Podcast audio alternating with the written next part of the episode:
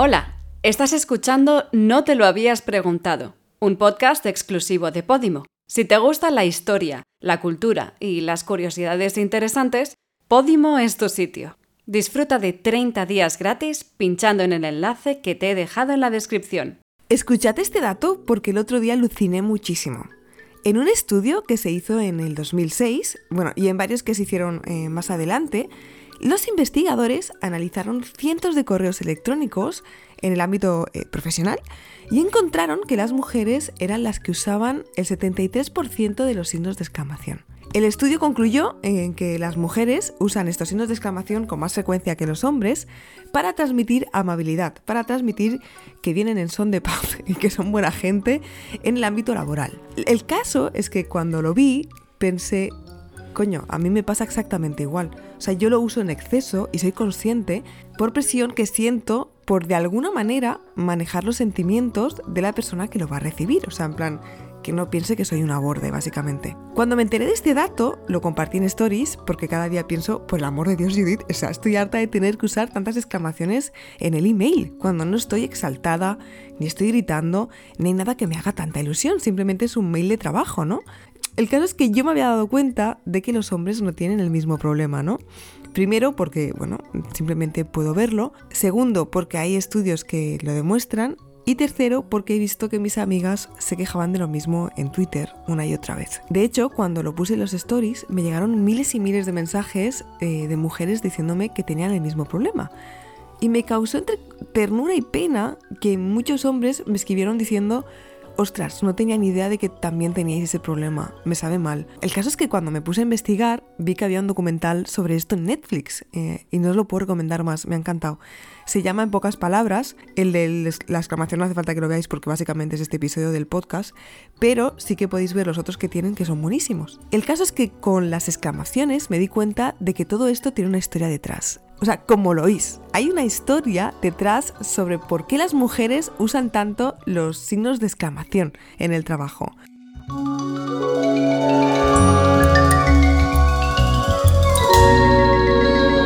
Así que hola, hola, hola, mi nombre es Judith Tiral y hoy os voy a contar, de hecho, toda la historia de los signos de exclamación y así al final entenderéis cómo llegamos hasta aquí.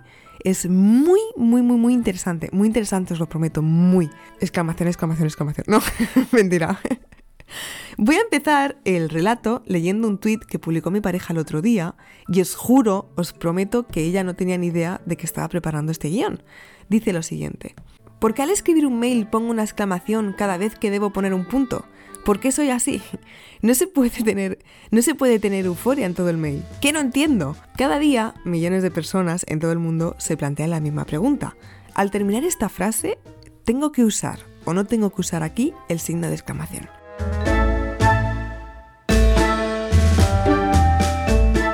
Los signos de exclamación suenan amistosos, pero al mismo tiempo pueden ser demasiado informales. Muestran entusiasmo, pero también puede parecer que estás gritando. Suavizan el tono de los correos en el trabajo, pero puede parecer también que estás eh, menos serio. Y si no usas signos de exclamación, en algunos casos puedes parecer borde. Cuando los envió una compañera de trabajo, casi la mitad de los hombres encuestados percibieron los signos de exclamación del correo muy profesionales. O sea, ellos vieron el mail, vieron que tenía muchas exclamaciones y les parecía bien, ¿no? En este caso les parecía correcto. Pero cuando un hombre enviaba exactamente el mismo email, exactamente el mismo correo electrónico, la cifra disminuía considerablemente porque a casi todos, a la mayoría les parecía que ese mail no era nada serio ni profesional.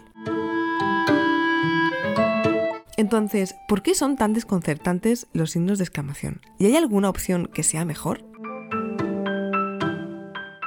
Lo primero que se nos ocurre es a ver qué dicen los editores de todo esto, ¿no? Porque al fin y al cabo son los que se ganan la vida escribiendo y vendiendo lo que otra gente escribe. Entonces los editores dicen que te dan un signo de exclamación en la carrera y que te dicen que lo uses con prudencia.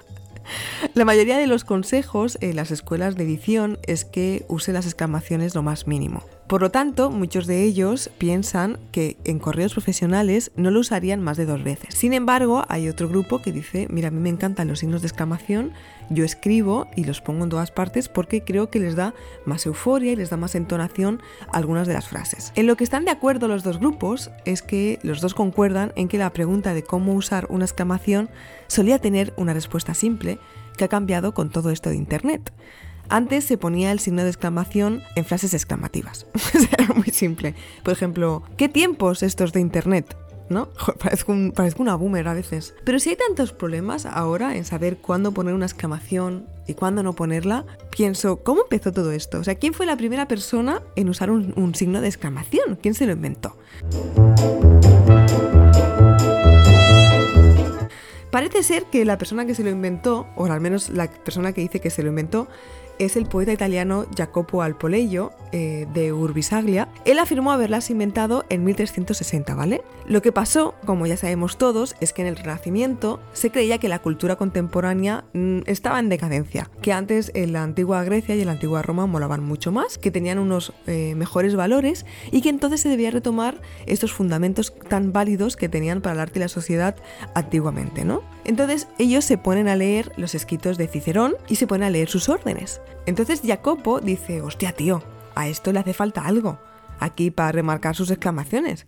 Que la gente sepa, ¿no? Cuando esté leyendo, que tiene que leer esto pues con una voz así más, más alta, un tono más enfático, ¿no? Dice, no, no, esto lo tenemos que indicar, hombre. No vamos a dejar que esto pase por alto. Bueno, pues finalmente él se lo inventa, inventa el signo de exclamación y lo llama puntus admirativus o puntus exclamativus. Dicho sea de paso también, cuando digo ellos me refiero a los humanistas italianos del siglo XIV, eh, eh, ellos fueron también los que crearon los paréntesis y también el punto y coma. Bueno, pues el puntus exclamativus gustó, gustó mucho y de una manera u otra se extendió y se ha estado usando durante siglos.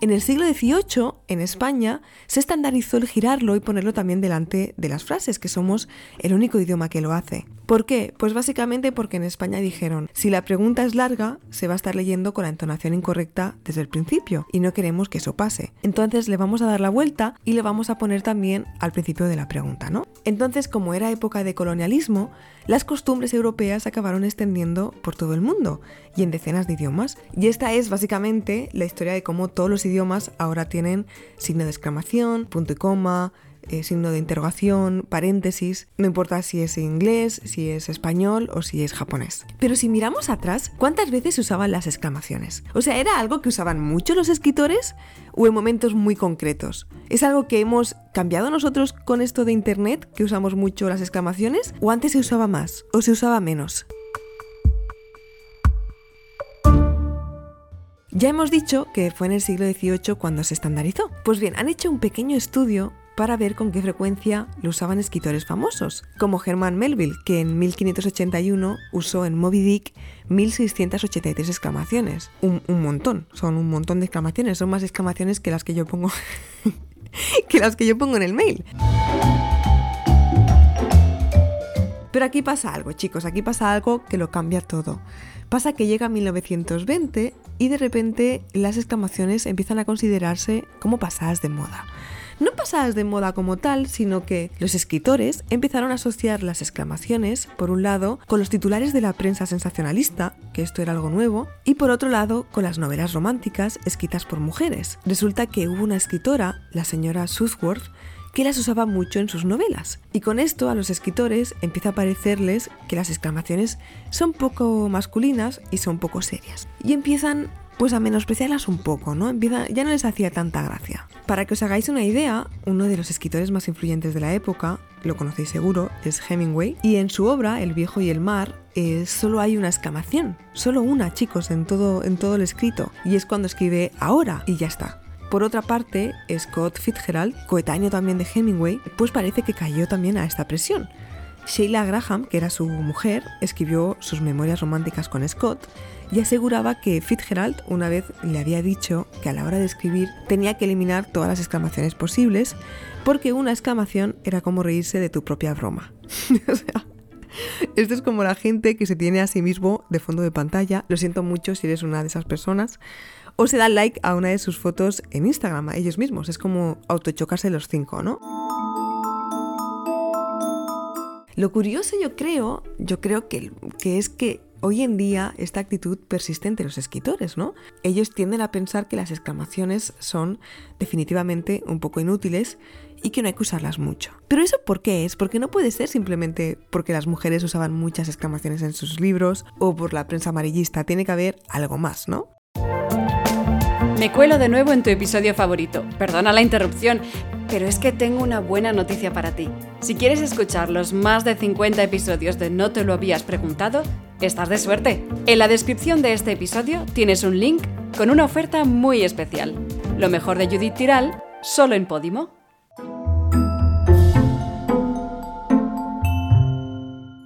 Pues parece ser que se volvió a poner de moda y parece ser que para hacer anuncios los publicistas se apropiaron un poco del signo de exclamación para llamar nuestra atención y vendernos cositas. A partir de los años 30 hasta los años 40 y 50 se duplicó el número de anuncios con exclamaciones. Y esto es muy muy interesante porque a partir de los años 30 hasta los años 40 y 50 se duplicó, o sea, se duplicó el número de anuncios con exclamaciones. O sea, una barbaridad. Hubo como un boom, ¿vale? Por la publicidad.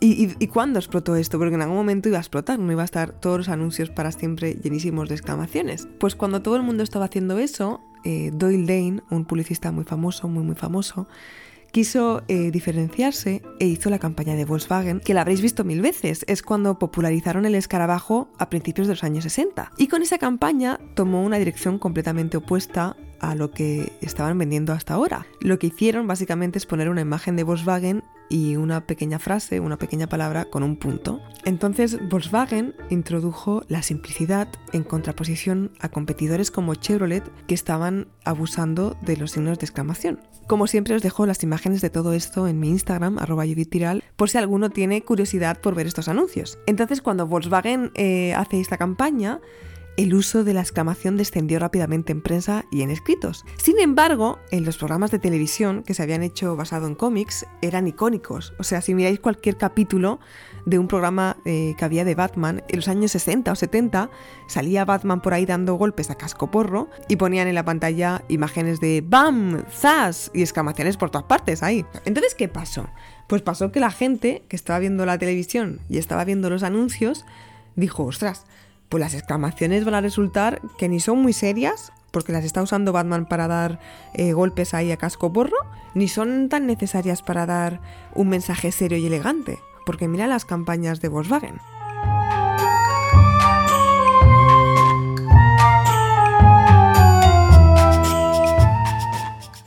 Y es de ahí, amigos, ahí es cuando nace todo esto de que las mujeres usan más exclamaciones.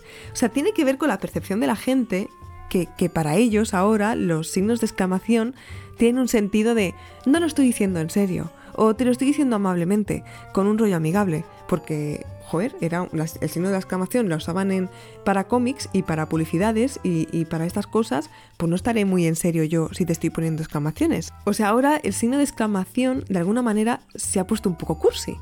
Y este cambio cultural coincidió con otro, el avance de la mujer en el mercado laboral en un puesto de autoridad completamente nuevo para ella, porque la mujer eh, no había trabajado en estos puestos hasta entonces, la mujer debía cumplir dos requisitos. Si cumplía las expectativas de lo que para la gente era ser una buena mujer, cariñosa y atenta, una buena mamá, caería bien, porque, vamos, caería súper bien en el puesto de trabajo, pero se le subestimaría. Sin embargo, si cumplía los requisitos como jefa, si tenía que llamar la atención, si tenía que estar seria en el trabajo, se le respetaría, pero seguramente a sus espaldas la llamarían con perdón, una zorra. O sea que al final la conclusión de todo esto es que a la mujer a la hora de escribir un correo electrónico le da miedo ser juzgada y entendió que los puntos eran directos y podían parecer tajantes, mientras las exclamaciones, que tenían un pasado diferente, en la publicidad, en, en los cómics, pasaban a significar vengo en son de paz, soy buena gente.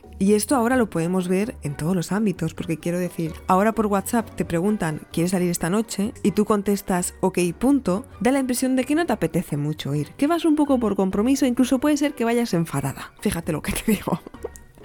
Sin embargo, si pones, ok, exclamación, exclamación, dice, hostia, mira, le hace ilusión, tiene muchas ganas de que sea eh, la cena. Si no usas una exclamación, da la impresión de que no lo quieres. Y para muchas mujeres, de hecho, necesitan en el entorno laboral usar varias exclamaciones.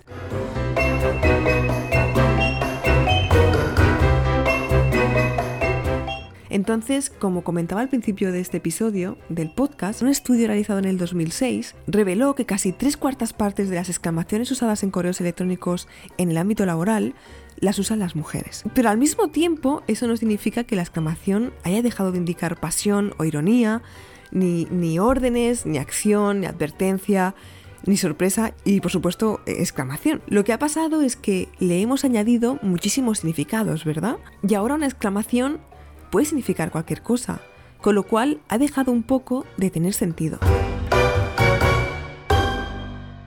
Claro, y si te paras a pensar, tiene todo el sentido del mundo, porque escribirnos constantemente en correos, en mensajes, en las redes sociales, ha supuesto un cambio brutal en nuestra forma de comunicarnos. Antes, como máximo, escribíamos pues cartas, eh, no estábamos constantemente atentos a ver cómo el receptor iba a recibir nuestro mensaje a la hora de escribirlo, porque básicamente no lo escribíamos. La mayoría de nuestras interacciones eran en persona. ¿Sabéis? Esto es un problema nuevo. Y entonces no lo teníamos en cuenta, pero ahora sí. Y nada, que... Bueno, es que vaya hostias. ¿Cuánto rato llevo? ¡Uh! Llevo un montón de rato hablando de exclamaciones. Uy, uy.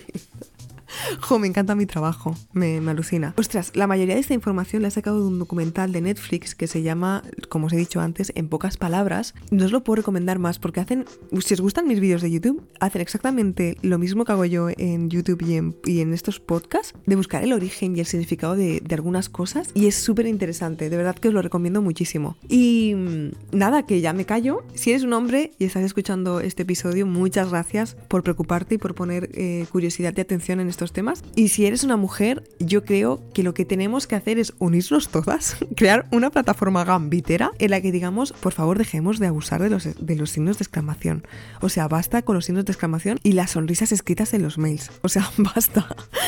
Eh, nada, muchas gracias si compartís el, el, episodio del podcast en Instagram Stories, me ayudáis un montón. Y daros las gracias por, por escucharme. Nos vemos el próximo domingo en un episodio más. Muchas gracias por escucharme. Un besito. Adiós.